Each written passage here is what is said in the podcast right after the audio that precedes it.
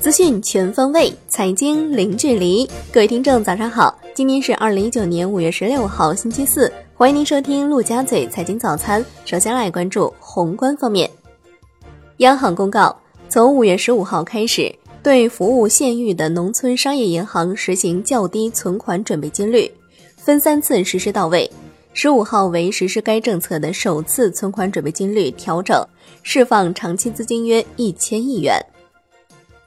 中国四月规模以上工业增加值同比增长百分之五点四，预期百分之六点五，前值百分之八点五。一到四月规模以上工业增加值同比增长百分之六点二。中国四月社会消费品零售总额同比增长百分之七点二，预期百分之八点七，前值百分之八点七。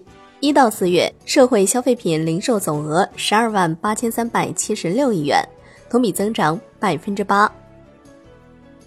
中国一到四月固定资产投资同比增长百分之六点一，增速比一到三月份回落零点二个百分点。从环比速度看，四月份固定资产投资不含农户增长百分之零点四五，其中民间固定资产投资九万三千一百零三亿元，同比增长百分之五点五，增速比一到三月份回落零点九个百分点。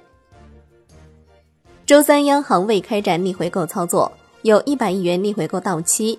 SHIBO 普遍走高，隔夜报百分之二点五三三四，上涨十二点一一个基点。来关注国内股市，A 股单边上行，白马股集体复苏，题材股全面开花，两市涨停个股超百家。截至收盘，沪指收涨百分之一点九一，报两千九百三十八点六八点，深成指涨百分之二点四四。创业板指涨百分之二点二八，万德全 A 涨百分之二点二三，两市成交五千一百二十八亿元，北向资金终结此前连续六日净流出。香港恒生指数收盘涨百分之零点五二，恒生国际指数涨百分之零点三七，大市成交降至九百六十一点一亿港元。证监会副主席严庆明表示，全力提高上市公司质量。强化交易所和中介机构责任，有效打击资本市场违法违规行为。要进一步完善多层次资本市场体系，加大发行、交易、退市、信批等制度改革力度，为投资者提供更丰富的产品和更优质的服务。证监会会同公安机关查获一起股市黑嘴跨境实施操纵市场重大案件，将该团伙的主要成员抓捕归案。一举捣毁该团伙在成都、西安等地八个窝点。根据调查，该团伙通过私募机构、场外配资，提前大量买入相关股票，在国内股市午间和休市之后，利用在美国、新加坡、香港的网络服务器开设多个网站推荐盘后票，在蛊惑投资者买入的同时伺机卖出，获利数亿元。沪深交易所发布会员投资者教育工作指引的通知，自五月十五号起施行。港交所正初步向业界咨询熔断机制意见，即在香港出现重大市场危机时，是否有需要采取有关机制暂停市场交易，以免香港沦为大鳄提款机。腾讯控股一季度收入八百五十四点七亿元，同比增长百分之十六。净利润二百七十二点一亿元，同比增长百分之十七。智能手机游戏收入同比下跌百分之二至二百一十二亿元，原因是新游戏发布减少，但由于有季节性活动，上述收入环比增长百分之十一。一季度起，单独披露金融科技及企业服务收入，该项收入同比增长百分之四十四至二百一十八亿元。乐视网相关负责人表示。根据相关法律、司法精神、类似判例，公司认为此案件不应当由乐视网承担相应责任。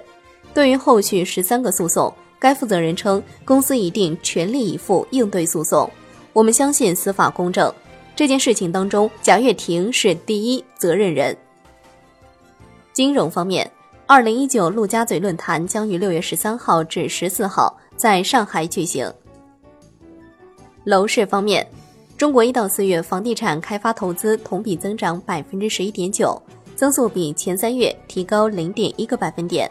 一到四月，商品房销售面积同比下降百分之零点三，降幅比前三月收窄零点六个百分点。其中，住宅销售面积增长百分之零点四。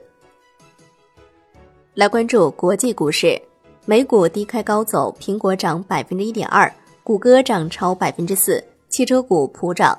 截至收盘，道指涨百分之零点四五。标普五百指数涨百分之零点五八，纳指收涨百分之一点一三。欧洲三大股指连续两天上涨，亚太股市集体反弹收高。伯克希尔哈萨韦一季度建仓做多亚马逊，持股价值九点零四亿美元；一季度增持摩根大通，清仓威瑞森。